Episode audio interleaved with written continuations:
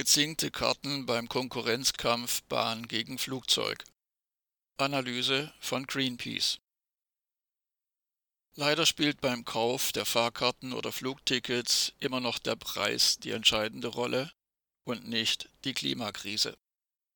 Dabei könnte die Bahn bei einem fairen Wettbewerb deutlich billiger sein als das Flugzeug. Doch der Konkurrenzkampf ist, politisch gewollt, zugunsten des Luftverkehrs durch Subventionen von jährlich über 12 Milliarden Euro massiv verfälscht. Obwohl die Klimakrise dem entscheidenden Kipppunkt mittlerweile bedrohlich nahe gekommen ist oder vielleicht sogar bereits überschritten hat, sind die meisten Bahnreisen in Europa noch immer teurer als die entsprechenden Flugverbindungen. Laut einer aktuellen Greenpeace-Studie sind fast drei Viertel der untersuchten 112 innereuropäischen Verbindungen bei einem klimaschädlichen Flug billiger als bei einer Bahnreise.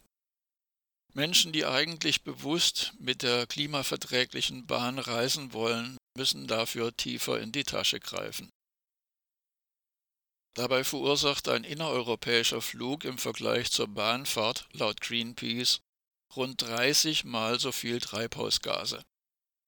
Neuere Untersuchungen kommen sogar zu dem Ergebnis, dass ein Flug im Vergleich zur Fahrt mit der Bahn wegen des in großen Flughöhen freigesetzten Ozons und der Wolkenbildung durch freigesetzte Aerosole, Wasserdampf und Stickoxide eine rund 46-fache Treibhausgaswirkung verursacht.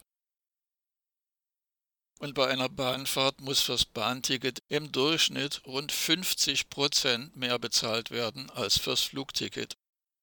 Ausschlaggebend sind hierbei vor allem die Billig-Airlines. Nur bei 23 der 112 von Greenpeace untersuchten europäischen Verbindungen kann die Bahn günstigere Preise anbieten. Laut Bundesumweltamt verschenkt der Staat in Form von verdeckter Subventionierung jährlich mehr als 11,5 Milliarden Euro an die Luftfahrtbranche. Diese Subventionierung setzt sich zusammen aus der Befreiung von der Mineralölsteuer. Im Gegensatz zu Diesel und Benzin wird auf Kerosin, den Treibstoff für Düsenflugzeuge, keine Steuer erhoben. Und aus der Befreiung von der Mehrwertsteuer auf Auslandtickets. Die Zahl von 11,5 Milliarden Euro stammt aus dem Jahr 2008. Selbstverständlich hat sich diese Subventionierung von Jahr zu Jahr erhöht. Und auch die Ampel-Bundesregierung mit dem im Wahlkampf 2021 als Klimakanzler dargestellten Olaf Scholz hat in den vergangenen zwei Jahren hieran nichts geändert, wie zu erwarten war. Zitat die fehlende Kerosinsteuer und weitere klimaschädliche Subventionen für die Flugindustrie verzerren die Preise.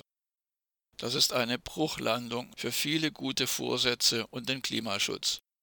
Verbraucherinnen und Verbraucher sollten sich darauf verlassen können, dass die Bahn immer das günstigste Verkehrsmittel ist, meint Marissa Reißerer, Verkehrsexpertin von Greenpeace, in einem Kommentar zu den vorgelegten Zahlen. Greenpeace fordert, dass Fluggesellschaften, so wörtlich, endlich angemessene Steuern zahlen, die dann der Schiene zugutekommen. Ende des Zitats. Billig-Airlines bedienen knapp 80 Prozent der 112 von Greenpeace untersuchten europäischen Verbindungen und sind mit ihren subventionierten Preisen in den meisten Fällen billiger als die Bahn.